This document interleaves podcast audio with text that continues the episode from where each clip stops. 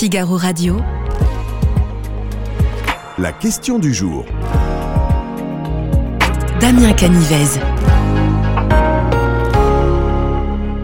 Bonjour à toutes et à tous, je suis très heureux de vous retrouver si vous nous rejoignez sur Figaro Live et Figaro Radio. C'est un séisme dans l'histoire de l'audiovisuel, une décision qui fera date. Le Conseil d'État a demandé ce mardi à l'ARCOM, gendarme de l'audiovisuel, de mieux contrôler ces news. Alors vous le savez, la chaîne d'information en continu euh, du groupe Canal+, fait souvent l'objet de critiques pour sa ligne éditoriale jugée trop à droite et ce positionnement, il hérisse le poil de certaines associations comme Reporters sans frontières qui a saisi la plus haute juridiction administrative. Voici donc la question que l'on vous pose aujourd'hui sur le Figaro.fr. Est-ce qu'il faut décompter le temps de parole de tous les intervenants à la télévision afin de garantir le pluralisme exigé par le Conseil d'État? Vous cliquez sur oui, vous cliquez sur non en attendant de découvrir vos résultats dans les tout prochains instants. Et si vous n'avez pas d'avis euh, sur la question, surtout, je vous propose d'accueillir en plateau un spécialiste grâce auquel vous pourriez peut-être vous construire une opinion. Bonjour Raphaël Amsalem. Bonjour. Bienvenue euh, sur ce plateau. Alors je Merci. rappelle que vous êtes chargé d'études euh, pour le think tank libéral Génération Libre. Euh, première question très personnelle déjà que je voulais vous poser. Comment avez-vous réagi lorsque vous avez euh, découvert cette injonction du Conseil d'État? C'est difficile Ouais. parce que je C'est un silence qui en dit long déjà. C'est euh, quelque chose d'assez difficile. Je trouve qu'il y a une décision qui est assez euh, fantasque par certains aspects, par euh, la lourdeur des obligations qui vont être euh, imposées non seulement à CNews, mais en fait à l'ensemble des chaînes de télévision euh, qui sont en lien avec euh, l'ARCOM. Donc d'une part, je trouve que ce sont des obligations très lourdes, qui est de dire que pas seulement les invités politiques, mais l'ensemble des intervenants, y compris les salariés euh, des chaînes de télévision, euh, doivent euh, faire l'objet de cette obligation de pluralisme. Bon, et puis vient un deuxième temps où on essaie de nuancer un peu la question, on va sans doute euh, y revenir juste après. Oui, alors euh, déjà l'ARCOM, hein, on le rappelle, qui est l'autorité de régulation de la communication audiovisuelle et numérique, a réagi ce matin dans un communiqué. Je vais vous lire un très court extrait.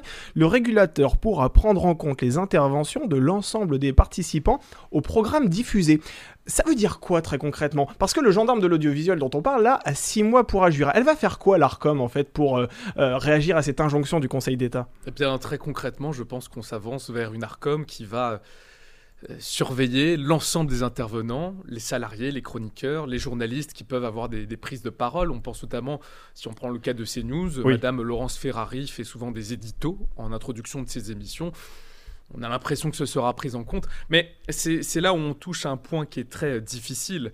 Euh, c'est qu'on imagine assez mal euh, de voir de, sur la base de quels critères, euh, sur quel temps de parole, on va décider les intervenants qui sont concernés et de quelle manière ils prennent position politique ou pas.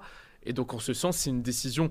On viendra sur en quoi, en termes de principe, elle est problématique, mais en termes de praticabilité de la décision, ça pose des questions qui sont extrêmement complexes. Mais d'un point de vue très pratique, ça veut dire quoi prendre en compte les interventions des chroniqueurs qui se trouvent sur un plateau? Ça veut dire qu'on va sortir le chronomètre et ensuite chronométrer donc euh, l'opinion d'un chroniqueur sur un plateau sur tel ou tel sujet et ensuite pourquoi pas envisager de recevoir quelqu'un qui a un avis contraire- euh, totalement contraire, c'est ça? C'est pour ça que ça ça n'a pas de sens. Ouais. Euh, D'une part, parce que c'est très difficile de rattacher un intervenant à une position politique euh, particulière.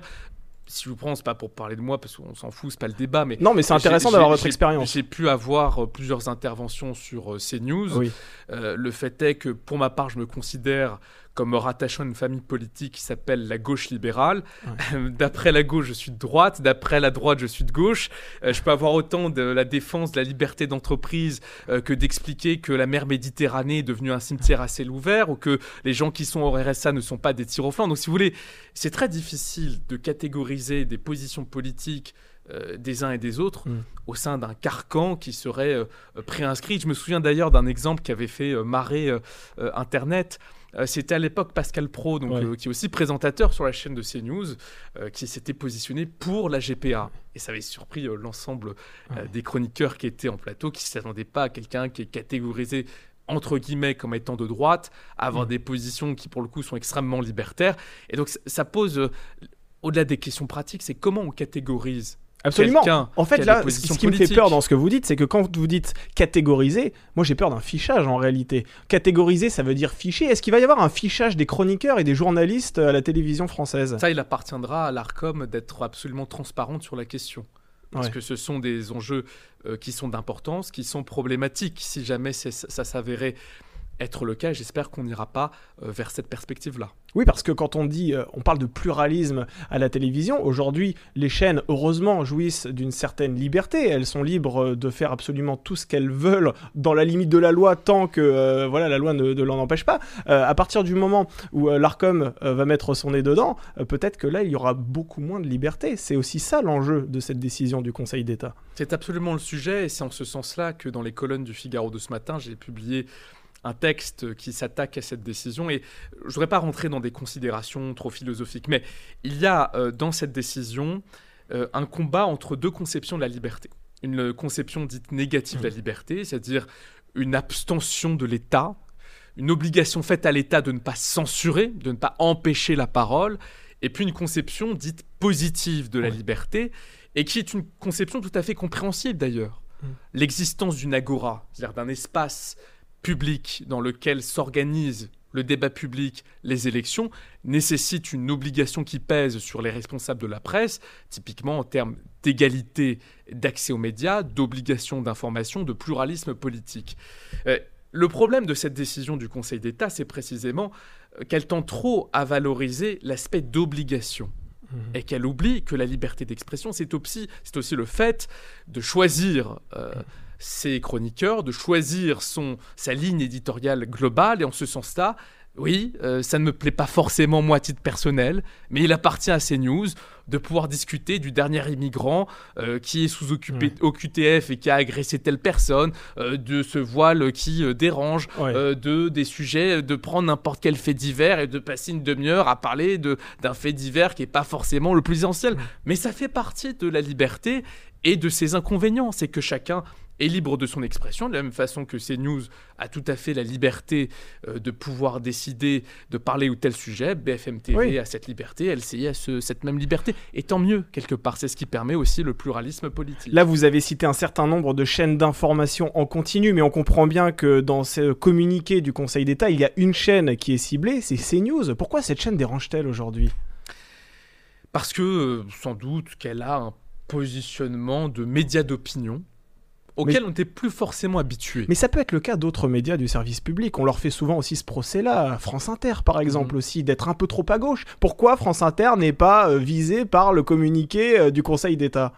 Alors, je rentrerai pas dans les détails, euh, disons, de de petites batailles médiatiques que je comprends d'ailleurs, mais je, c'est-à-dire mon propos ne vise pas à viser les uns les autres, mais je comprends ce que vous dites. Non, mais sincèrement, on a l'impression qu'il y a un deux poids deux mesures, pardon de le dire. Parce qu'il y a aussi, il faut le dire, il y a une procédure qui est en cours. cette décision ne vient pas de nulle part, elle vient du, d'une, d'une, d'une action de Reporters sans frontières qui visait explicitement la chaîne CNews. Vous avez raison. C'est pour ça que le Conseil d'État semble viser, mais effectivement, il y a aussi sans doute un problème de deux poids deux mesures, et c'est ça aussi l'interrogation qui est ouverte par cette décision du Conseil d'État, c'est que là, on nous parle de CNews et de la décision de l'ARCOM qui aura six mois pour, vérifier si l'obligation de pluralisme telle qu'interprétée par le Conseil d'État euh, est vérifiée dans les six mois à venir euh, par l'ARCOM. La question aussi, c'est de savoir, est-ce que les autres chaînes de télévision feront l'objet d'une obligation équivalente?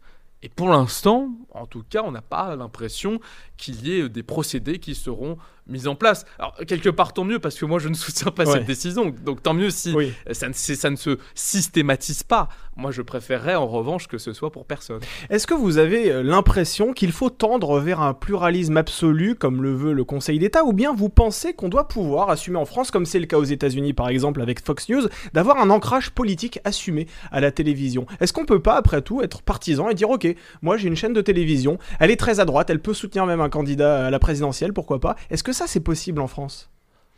Je reprendrai une réflexion de Raymond Aron qui ne portait pas sur cette question en particulier, mais sur la question des droits et libertés en général. Raymond Aron disait qu'il n'y a pas une liberté, il y a des libertés. Liberté d'expression, d'opinion, d'association, d'entreprise, etc., etc. Et qu'en ce sens-là, le tout, ça n'est pas de dire il y a une, liberté monolithique, il y a des libertés qui sont en confrontation, et le but d'une démocratie, c'est de chercher l'équilibre. Et en l'occurrence, je pense que c'est un cadre de réflexion qui peut être appliqué à la situation que nous vivons actuellement. Encore une fois, je ne dénie pas l'existence d'une obligation de pluralisme. Une agora, ça mm. s'organise politiquement. Et donc, en ce sens-là, il y a des temporalités qui existent notamment en période électorale, où on oblige, et c'est une restriction quelque part à la liberté d'expression pour garantir d'autres libertés à côté, bah, de- du fait que les candidats, par exemple, à une élection présidentielle, euh, ont euh, euh, le droit à l'égalité du temps de parole. Donc en ce sens-là, je ne suis pas contre la régulation et il ne faut pas tomber dans la caricature qu'il y a eu en réaction à cette décision du Conseil d'État, en procès en censure, en, macartisme, euh, en totalitarisme ou que sais-je encore. En revanche, et c'est là le point central de cette décision du Conseil d'État, Mm. c'est que l'équilibre est rompu. C'est à partir du moment où vous dites qu'une chaîne de télévision qui a sa liberté éditoriale a l'obligation que l'ensemble de ses intervenants, y compris salariés, y compris présentateurs, chroniqueurs, éditorialistes, ont l'obligation du pluralisme, c'est une immixtion Mm. très forte de la part de l'administration dans la liberté éditoriale. Et je finirai sur ça, je pense que c'est le point central de cette décision du Conseil d'État. C'est qu'on ne pose jamais la question du tiers à qui profite ce genre de décision. Quand vous restreignez la liberté, il y a toujours un tiers qui en profite, en Oui, et l'occurrence qui en profite l'État et l'administration. Ouais. Parce que c'est l'ARCOM qui aura ce pouvoir, Oui. En l'espèce sur CNews, mais de façon générale sur l'ensemble des chaînes de télévision, qui aura ce pouvoir Mm. de déterminer quels sont les critères de pluralisme, à quel point ils sont respectés, sur quelles personnes est-ce que cela s'applique. Et c'est ce pouvoir-là que, que moi je dénonce euh, dans cette décision-là. Ouais. C'est que à chaque fois qu'il y a une restriction, il y a un tiers qui en profite. Et j'assume totalement de dire que cette perspective-là euh, laisse une part considérable à l'imperfectibilité. C'est-à-dire Oui. qu'effectivement, oui, c'est-à-dire que cette prise de position qui est de dire, eh bien Mm. non, l'obligation de pluralisme ne, ne doit pas s'appliquer à l'ensemble des intervenants, fait que, comme vous l'avez dit, il y aura des chaînes de télévision qui seront plus politisées que d'autres, qui peut-être aborderont des sujets qui ne conviendront pas à tout le monde. Mais c'est le prix de la liberté. C'est comme ça. La démocratie a un prix et on l'oublie très souvent. Vous avez raison, et j'entends votre argument qui consiste à dire qu'effectivement, à partir du moment où vous avez une agora, il faut réguler, et c'est important que l'ARCOM soit là aussi pour jouer ce rôle de gendarme des médias. Néanmoins, moi je vais vous opposer un exemple, c'est-à-dire qu'aujourd'hui vous avez la presse, et vous savez bien qu'il existe des titres de presse comme Valeurs Actuelles, qui a un ancrage politique, comme Libération également. Euh, pourquoi ce qui est valable dans la presse ne l'est pas forcément à la télévision, et vice-versa? Parce que dans la presse, on est absolument libre de faire intervenir qui on le veut dans nos colonnes. Euh, À la télévision, c'est moins le cas. Il y a un deux poids deux mesures qui paraît complètement illogique aussi ici. Alors, deux poids, deux mesures qui est lié à des raisons, des raisons aussi qui sont très légales. Il faut mettre un peu de rationalité dans le débat. Ouais. C'est-à-dire qu'il y a, euh, de la part des chaînes de télévision, une obligation euh, de s'inscrire, entre guillemets, auprès de l'ARCOM pour Oui. avoir des droits de diffusion. C'est vrai. C'est ce qui explique formellement cette différence entre la presse écrite et les chaînes de télévision. Là où je vous rejoins en revanche totalement, c'est que j'estime qu'en fait, dans son principe, c'est tout à fait contestable et qu'en réalité, euh, encore une fois, je- c'est pas une question de défendre CNews. Ouais. Je suis extrêmement critique. Oui, Le absolument. papier de ce matin dans le Figaro le montre. Euh, il y a eu depuis euh, la prise de, de position par Bolloré sur la chaîne une augmentation euh, substantielle Mmh. des intervenants dits de droite et d'extrême droite au sens large qui sont intervenus sur la chaîne de télévision. Dont acte.